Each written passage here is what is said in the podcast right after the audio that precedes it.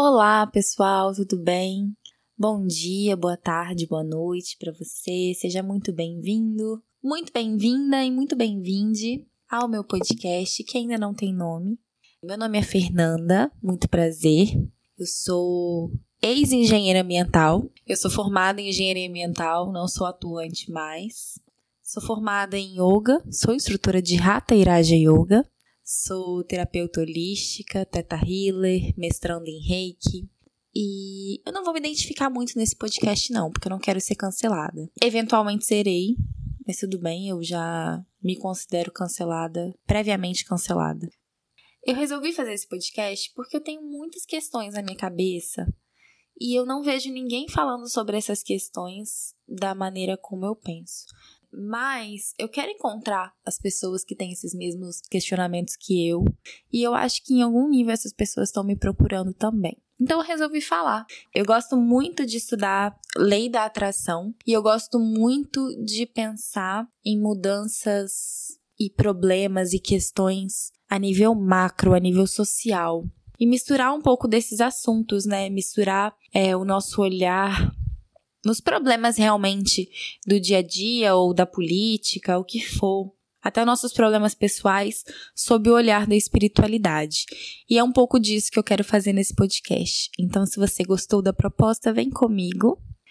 Faz um favor para mim e me adiciona no Telegram t.me barra fefalaica, tá bom? Vou ficar esperando o feedback de vocês dos prováveis 10 ouvintes mensais que eu vou ter cancela, cancela, cancela. Espero que eu tenha um milhão, que eu fique muito famosa e as ideias sejam dignas, assim, de um Nobel da Paz, sei lá.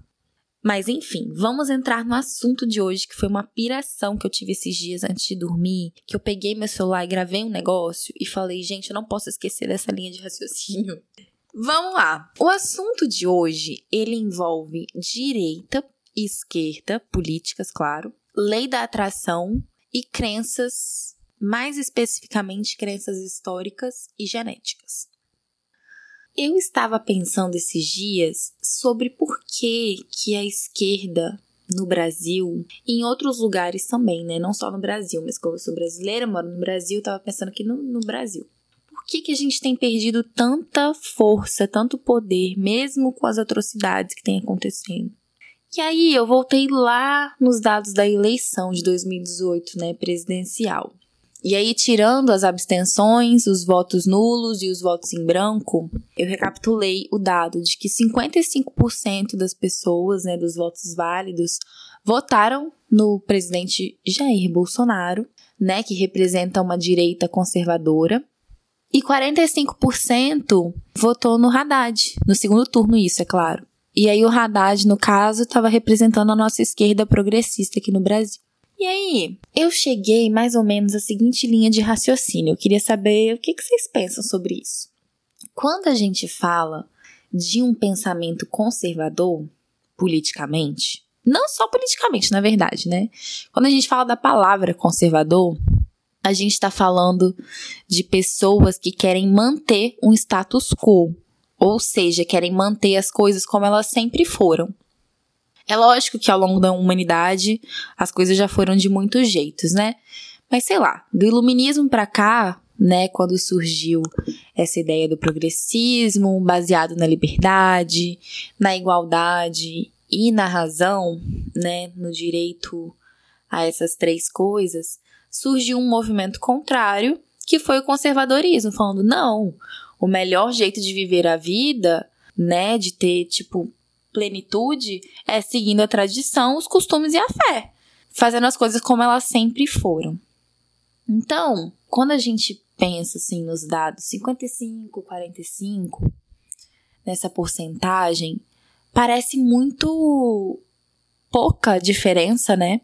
É quase 50-50, foi por muito pouco mesmo que o conservadorismo venceu aqui no Brasil. E aí eu fiquei pensando, será que só esses 55% que acreditam que o mundo seria melhor se as coisas voltarem a ser como elas eram antes? Será que só esses 55%? Porque assim, tá muito acirrada essa competição pra gente tá num Brasil tão caótico, tão desigual, tão discrepante assim, né? nas condições que a gente vive. E aí eu lembrei que todas as pessoas têm as chamadas crenças históricas e crenças genéticas. No Teta Healing, a gente chama de crenças históricas as crenças do inconsciente coletivo de um local. E a gente chama de crenças genéticas ou familiares as crenças que vêm da nossa linhagem ancestral.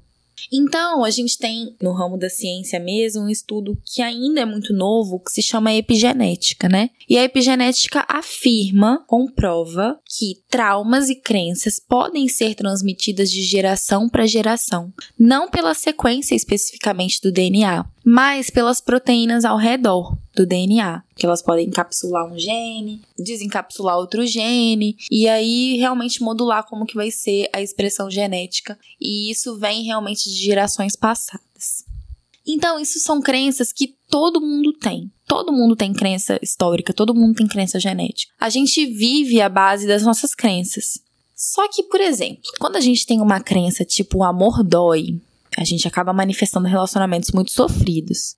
É muito simples pensar, tipo, ah, eu acho que o amor dói porque meus pais tiveram uma separação muito traumática, meu pai batia na minha mãe, não sei o quê. Então, você sabe, assim, que tem uma origem nessa vida, provavelmente na sua infância.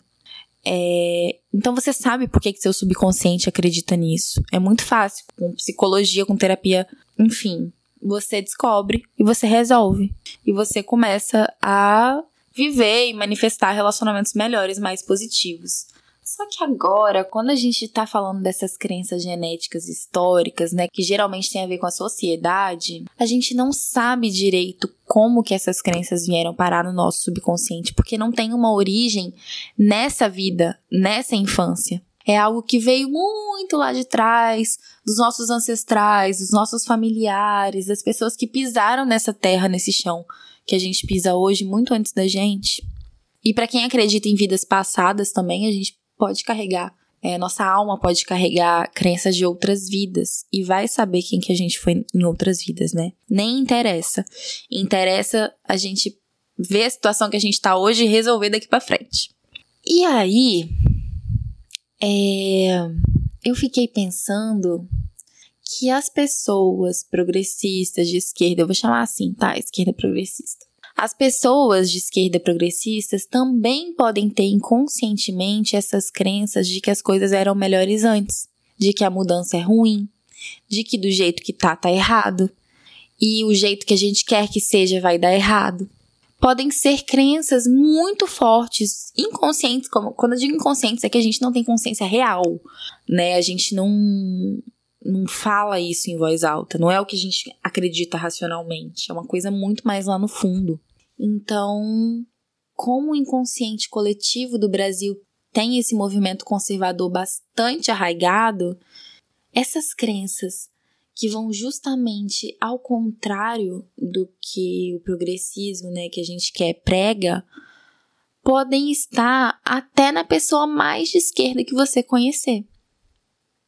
Então pode ser que conscientemente, racionalmente, nós queremos um Brasil melhor. Eu quero um Brasil melhor. Você quer um Brasil melhor? Eu tenho certeza que você que está me ouvindo quer um Brasil melhor. E o que é esse Brasil melhor? É um Brasil com mais igualdade econômica, com mais investimento do governo, né? Com menos descaso do governo com relação à saúde, com relação à educação, segurança, é, com relação à infraestrutura, com garantia de bem-estar social para todas as pessoas, enfim. Só que talvez dentro de nós ainda tenha crenças muito fortes de que isso não é possível, ou de que isso não faz bem, ou de que isso não vai acontecer. E aí é que a gente entra na segunda parte, que é a lei da atração. A lei da atração diz que a gente muda primeiro por dentro e depois a matéria acompanha. Depois que a gente muda por dentro, as coisas se manifestam, porque as coisas que a gente quer já existem. As coisas que a gente quer já existem. A gente que não está dando espaço para que essas coisas se manifestem. A gente não está dando espaço para a gente conseguir enxergar essas coisas e dar mais atenção para essas coisas que a gente quer. Então, a lei da atração fala que a revolução de fora só acontece depois da revolução de dentro. E não que seja uma ou outra, só que elas têm que andar juntas. Mas o que a gente geralmente vê, né, quando a gente digita no Google, no YouTube, ou compra um livro sobre lei da atração, a gente vê pessoas ensinando como ganhar na loteria, como ficar milionário, como comprar uma casa, como atrair um mozão e por aí vai.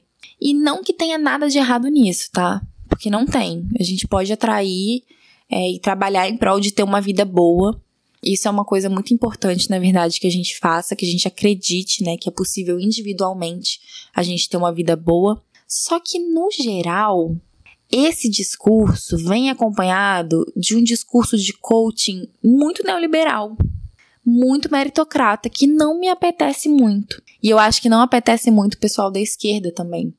O que acaba afastando as pessoas da espiritualidade. Só que eu acho né? Eu acredito que nós podemos usar a lei da atração com mais esperteza ao nosso favor, porque nós podemos trabalhar as nossas crenças para a gente realmente acreditar do fundo da nossa alma, do nosso DNA, das nossas mitocôndrias, sabe? Lá do fundo, do fundo, do fundo, que é possível um mundo com mais igualdade. Um mundo com menos sofrimento, com menos fome, com menos abuso, com menos discriminação. E assim, é lógico que não é só porque a gente acredita em um ideal, e aqui eu falo inclusive a nível subconsciente também, não é só porque a gente troca uma crença que a gente está realmente arregaçando as mangas e fazendo alguma coisa em prol, né, desse ideal. Porém, se a gente não acreditar verdadeiramente, aí que a gente não vai fazer mesmo. E se a gente tiver crenças contrárias ainda, inconscientemente, pior ainda. Porque além de não fazer, a gente vai boicotar quem faz. Porque é isso que a mente faz. A mente subconsciente protege a gente do que ela acha que é ruim. Tá fazendo sentido até agora? Eu espero que sim. Porque se a gente quer mudanças duradouras, é imprescindível que a gente se cure internamente também. Porque uma coisa complementa a outra. E quando a gente faz essa reforma interna, a gente deixa de focar naquele desejo pessoal do carro, do mozão, né, de ganhar na loteria, que talvez seja um desejo raso, e a gente passa a procurar meios para que tudo, absolutamente tudo que a gente faça, desde as nossas micro-relações até as nossas atitudes no dia a dia, até no macro, sejam coisas que vão trazer felicidade para nós e para os outros seres também. E libertá-los, libertar todos os outros seres do sofrimento, dessa desigualdade discrepante, dessas injustiças, do confinamento, dos seus karmas. Quando a gente começa a cocriar e manifestar a nossa vida sempre em nome do paraíso universal, ou seja, em nome do bem maior, em nome da felicidade, da plenitude e da dignidade de todos os seres. E eu não tô falando nem só dos humanos, eu tô falando de todos os seres, incluindo a própria natureza, incluindo os animais, porque as outras espécies, gente, elas também têm direito de existir, apenas porque elas existem e pronto. Não tô falando aqui de preservar a Amazônia porque é o pulmão do mundo. É porque, para o bem maior, uma aranha na Amazônia é tão importante quanto eu. Então, quando a gente pensa na felicidade de todos os seres, o que, que a gente precisa? O que, que a gente precisa criar? Quais são as causas da felicidade? Aí a gente já faz um gancho com o quê? Com o budismo. Eu quero que não só os seres humanos e não humanos tenham onde morar, que eles tenham o que comer, que eles tenham acesso à saúde e à educação, mas eu quero também, e principalmente, que eles tenham paz mental, que é a causa primária da felicidade. Mas assim, como que eu quero que todas as pessoas tenham paz mental se existem pessoas que ainda sentem fome, né? Então eu quero sim as causas secundárias da felicidade para todos os seres que são as condições que nos auxiliam nessa jornada de evolução pessoal e que nos nutrem. As condições secundárias são o acesso a tudo que a gente tem direito, toda a abundância, todos os recursos, o lazer, a realização, o amor, enfim, ao paraíso universal. Todos os seres com paz mental e com as causas da paz mental. Todos os seres com a felicidade e com as causas da felicidade. Nós queremos as causas primárias e secundárias da felicidade para todos os seres. E é muito difícil imaginar um mundo em que todos sejam felizes. Mas eu acho que parte da cura é acreditar. Às vezes eu falo isso com as pessoas e as pessoas falam assim: nossa, que utopia, como que seria esse mundo? Gente, eu acho que a gente não tem ferramentas. Eu vi isso uma vez no podcast da Nai. Era Dara 111, o podcast dela, e isso me tocou muito. Nós não temos ferramentas cognitivas para imaginar um mundo em que todos os seres sejam felizes, em que todos os seres estejam em paz. Só que a gente pode se conectar com essa sensação de estar em paz internamente e de acreditar que é possível estender essa sensação para todos. E aí, o meu convite é esse. É para você que que milita, sabe? Você que. Não tô falando milita, tipo, xinga muito no Twitter. Tô falando de pessoas que realmente colocam a mão na massa e fazem as coisas. E você que xinga muito no Twitter também, entendeu? Além de xingar muito no Twitter, além de colocar a mão na massa, e parabéns para quem coloca a mão na massa, principalmente, a gente também precisa se curar lá dentro. Curar os nossos traumas familiares. Curar o quanto a gente absorveu do inconsciente coletivo, desse conservadorismo. Ai, a palavra que me veio é escroto, mas não é legal rejeitar assim, né? Mas esse conservadorismo doloroso, né? Cruel. E realmente passar a acreditar que é possível, né? Não sei se para você o paraíso universal é a descrição de Marx lá da sociedade utópica, da sociedade ideal.